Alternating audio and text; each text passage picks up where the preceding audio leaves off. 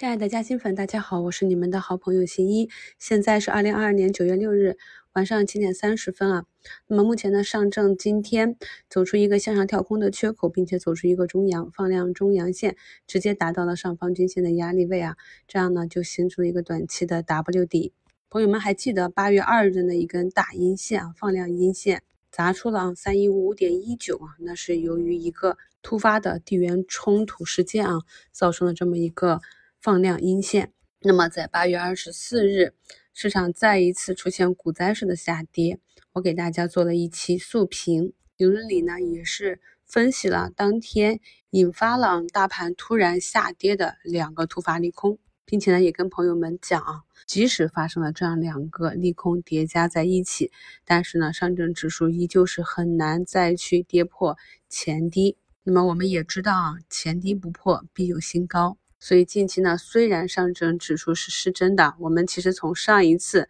大盘下跌就看出来是谁在护盘了，保险啊、地产这些底部的估值比较低的权重股啊在护盘。所以呢，盘面上感觉很多小票跌得很惨。那今天呢，经过了三周的下跌整理啊，高弹性的赛道股又再次领涨。这里呢，想跟大家分享一下一种现象，就是我们在看盘的时候，有时候会感叹说啊，那个板块上涨了，我没有吃到。很多时候啊，上涨的板块可能是前期挨打比较久的，暴跌的板块呢，也可能是前期涨得比较猛烈的。这个市场上很少有人可以啊非常精准的把握到板块。比如说啊，就算我自己平时对板块轮动的节奏把握的非常准了，那我自己的仓位呢，从三月啊四月底开始打上这些赛道股啊去做这波反弹，后期呢也只是留了光伏板块。在股价不断推高的过程中，滚动减仓也只是留了部分的利润垫比较厚的，或者是纯利润在里面伴随整个板块走到最后。而大仓呢，在两个月以前，从七八月份就逐步的推进到了底部的这些科技、芯片、医疗、医美。这个市场上只有非常少数的人，他可以做到呢，经常的空仓，看到机会呢就满仓重仓去切入一个板块。可以把握到这种市场的轮动啊，但是这种难度是比较大的。试问一下啊，咱们有几个朋友可以做到整仓的进出？如果做错的话呢，不管是止盈还是止损啊，纠错的时候，不管是追进去还是负八个点满仓割出来，这些都是需要技术和勇气的，很难的。所以咱们呢，不要看到一个板块上涨，自己没有参与，就影响自己的持股心情。其实老股民呢都知道啊。适合中小投资者，就是咱们所谓的散户啊，赚钱的一个很笨的方法呢，就是蹲坑大法。真正看好了几个板块，在这里面选几个看得懂的公司啊，逢低分仓买入，然后等风来。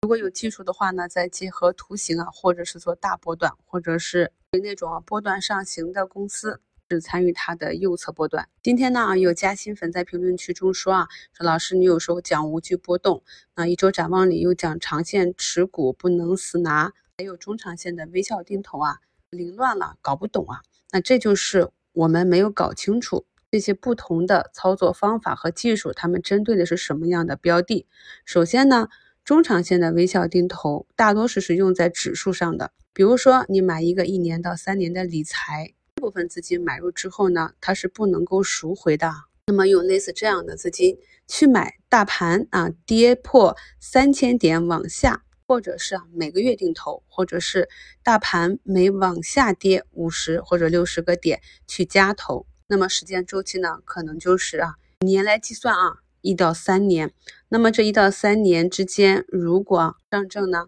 涨到了三百点以上啊，那么就停止定投，继续持有。什么时候啊？大盘指数涨到了啊三千四、三千五、三千六、三千七，在逐步的去高抛啊。那么这种呢是一种微笑定投的方式。还有就是比较看好的中长线的企业，我们经过深研，认为在这个发展期过去之后呢，企业呢有机会伴随着行业的成长慢慢走起来。可能这只个股你是。十块钱买的，那么涨到十五没卖，股价再次回落到十一啊附近，再次的买入一笔，这就要求呢，该企业它的整体啊股价走势是不断重心上移、震荡向上的。为什么没在十五的时候了结，等到跌回十一再买入呢？有几方面原因啊，第一是没有办法去把握好它的一个高抛点，第二呢是这个位置，即便是有了一定的浮盈啊，但是相对于你想要拿到的那个目标周期的终点，仍有很大的空间。而且呢，这部分是闲钱啊，不想去兑现，想持有一个比较长的周期。那么这种呢，才是适合微笑定投的。什么样的个股不能死拿？比如说新能源汽车赛道上一些锂电池啊、矿啊，包括整车啊，还有光伏的这些板块个股，我们可以看到，在去年一季度它们持续的下跌之后，继去年五月一直涨至去年的九月啊，整整涨了四五个月。当时呢也是顶点疯狂，然后呢自去年的十月份啊又一路下跌啊，那么一直跌到今年四月还在加速下跌，走出一个底部，这种呢我们就叫贝塔行情的个股啊，像这种持续几个月上涨之后啊，走出一个大的波段行情，然后出现了盛极而衰，趋势反转啊，咱们都有中线的出局口诀，那么这些出局口诀就是。放在这种场合下应用的，像这种明显是经过了一波大级别的爬山之后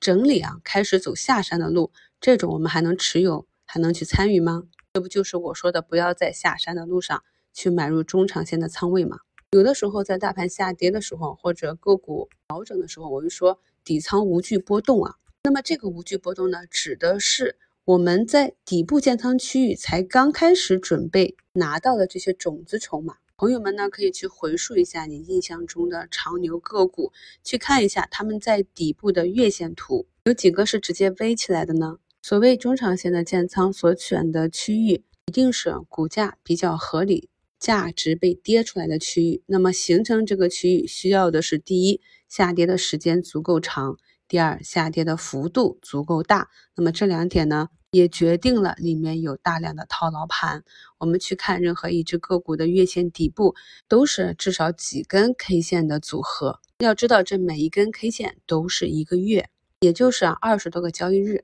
所以呢，要想在月线底部拿到便宜的筹码，又不想去熬这段时间啊，这种想法是不现实的。如果想呢一买就在短期获利，那么必定是要选择股价在五日线、十日线之上。均线呈多头排列，这样已经走出趋势的个股，并且呢还要掌握好回踩买入、拉高兑现的这些方法。我们常讲持股成本决定持股勇气，一只个股从十块钱涨到二十三十，十一二的成本啊，它是可以拿得住，慢慢的守着它继续走下去。那如果就是在这个位置去拿筹的朋友呢，就只能用我们去年啊六七月份讲的滚动持仓。不断的快进快出去积累利润垫，然后有了利润垫再滚动加仓的方法，才能够安心的建仓。不然呢，从二十走向三十、四十、五十的这个路上，一定是充满了非常多的震荡。所以呢，朋友们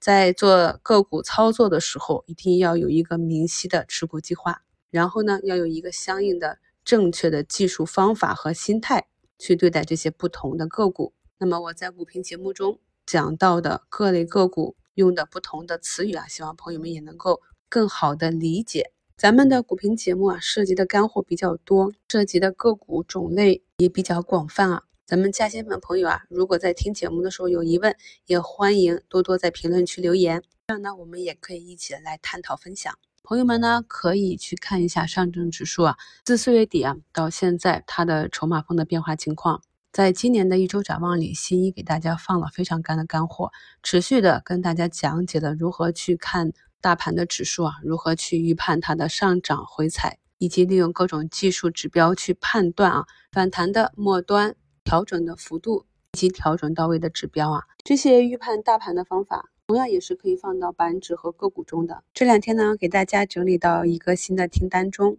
方便朋友们持续的跟踪学习。一般呢，如果指数没有下跌的风险，属于一个阶段反弹期，板块大概率就会轮动上涨。祝朋友们明天交易顺利，感谢收听，我是你们的好朋友新一。